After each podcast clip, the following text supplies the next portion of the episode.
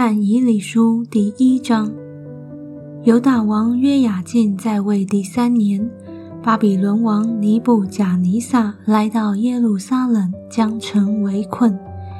主将犹大王约雅敬并神殿中器皿的几分交付他手，他就把这器皿带到示拿地，收入他神的庙里，放在他神的库中。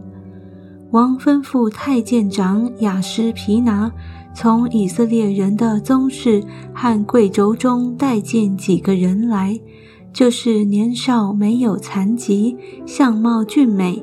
通达各样学问，知识聪明具备，足能侍立在王宫里的，要教他们加勒底的文字言语。王派定将自己所用的膳和所饮的酒，每日赐他们一份，养他们三年，满了三年，好叫他们在王面前侍立。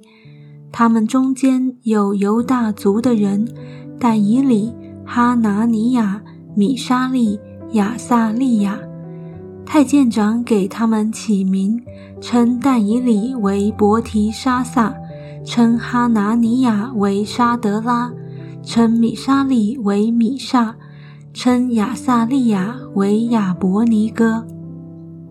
但以理却立志不以王的善和王所饮的酒玷污自己。所以求太监长容他不玷污自己。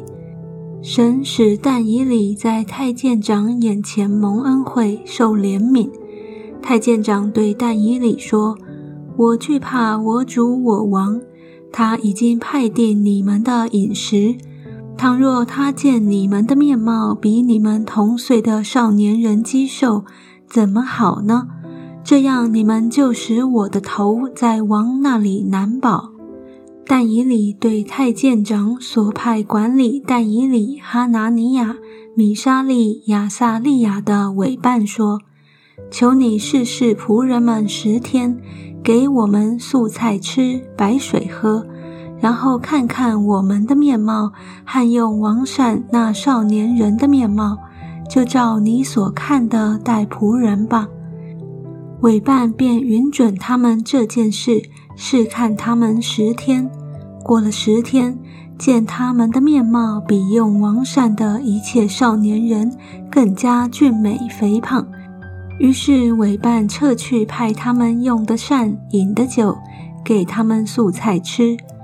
这四个少年人，神在各样文字学问上赐给他们聪明知识，但以理又明白各样的意象和梦兆。尼布贾尼撒王预定带进少年人来的日期满了，太监长就把他们带到王面前。王与他们谈论，见少年人中无一人能比但以里、哈拿尼亚、米沙利、亚萨利亚，所以留他们在王面前侍立。王拷问他们一切事。就见他们的智慧聪明，比通国的术士和用法术的胜过十倍。到古列王元年，但以理还在。